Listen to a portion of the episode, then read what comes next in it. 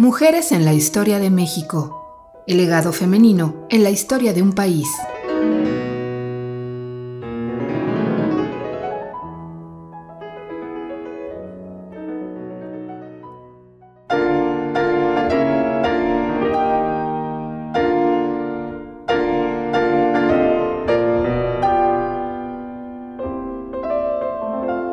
Amalia Hernández.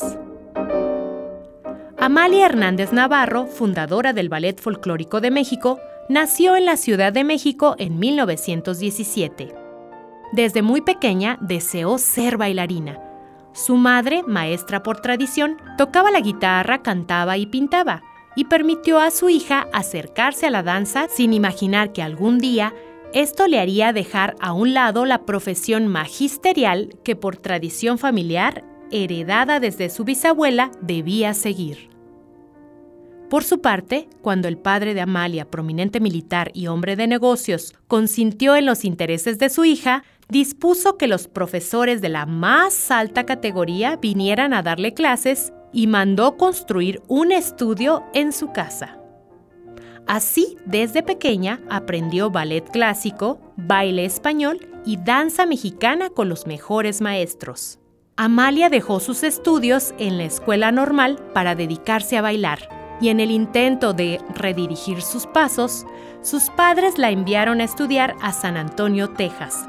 Pero también allá se acercó al ballet, hasta que no hubo más alternativa para la familia que aceptar la carrera para la cual Amalia había nacido.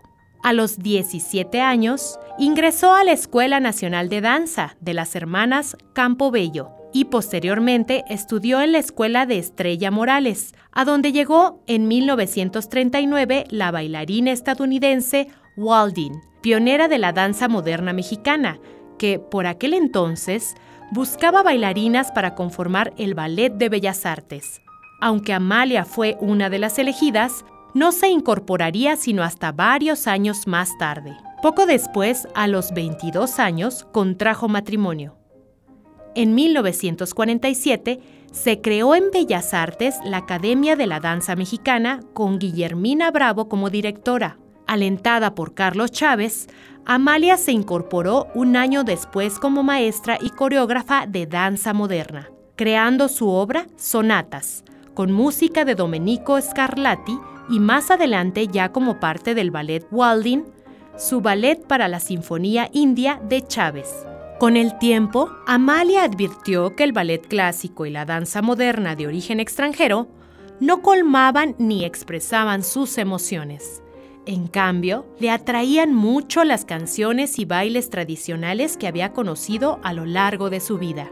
En 1952 dejó el instituto y decidió formar su propia compañía para presentar en completa libertad programas de bailes folclóricos mexicanos. Después de ver una de sus primeras presentaciones, entonces con ocho bailarinas, Emilio Azcárraga le ofreció participar en un programa de televisión para el cual Amalia tenía que crear y montar una nueva coreografía cada semana. Así empezó a dar salida a todo lo que sabía sobre la música y los bailes folclóricos del país. Poco después, la compañía atrajo la atención del Departamento de Turismo del Gobierno de México y su director, pidió a Amalia que representara oficialmente a la nación en otros países del continente. Estas visitas culturales tuvieron un gran éxito y después de una triunfal presentación en los Juegos Panamericanos de Chicago en 1959, el presidente López Mateos le hizo un reconocimiento e impulsó su desarrollo. Ese mismo año logró ser programada semanalmente para presentar su espectáculo en el Palacio de Bellas Artes, de forma permanente con excelente recibimiento. Consagrada a su labor, a principios de los años 60, Amalia Hernández dejó de bailar y se dedicó exclusivamente a la coreografía y a la organización de su compañía. En 1961 fue elegida como representante de México en el Festival de las Naciones de París, donde recibió el primer premio. A partir de entonces, su agrupación creció hasta conformar un equipo de casi 600 personas, incluidos bailarines profesionales, alumnos, maestros, técnicos, administradores y promotores, y se volvió una de las principales exponentes del folclore mexicano, representando a México en distintos foros alrededor del mundo con un público total de más de 20 millones de personas. Amalia mantuvo una búsqueda permanente por rescatar los bailes regionales y las tradiciones dancísticas de México, desde su expresión en las culturas precolombinas hasta sus manifestaciones durante los tiempos revolucionarios, recreándolas y enriqueciéndolas con sus conocimientos de danza clásica y moderna. En todos ellos, la música, el rigor técnico, los trajes típicos, las escenografías y las coreografías dieron a su ballet el exitoso carácter con el que logró numerosos reconocimientos más en el país y en el extranjero. El Ballet Folclórico de México de Amalia Hernández se ha presentado ininterrumpidamente en el máximo recinto cultural de la República Mexicana desde 1959. Tras la muerte de su incansable fundadora en 2002, las presentaciones han corrido a cargo de su hija, Norma López Hernández.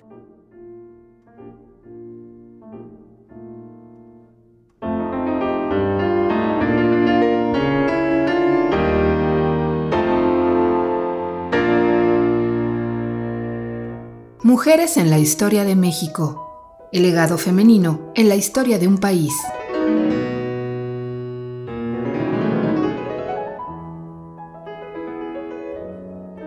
Esta serie está basada en el libro de Alina Mosurrutia, 101 Mujeres en la Historia de México.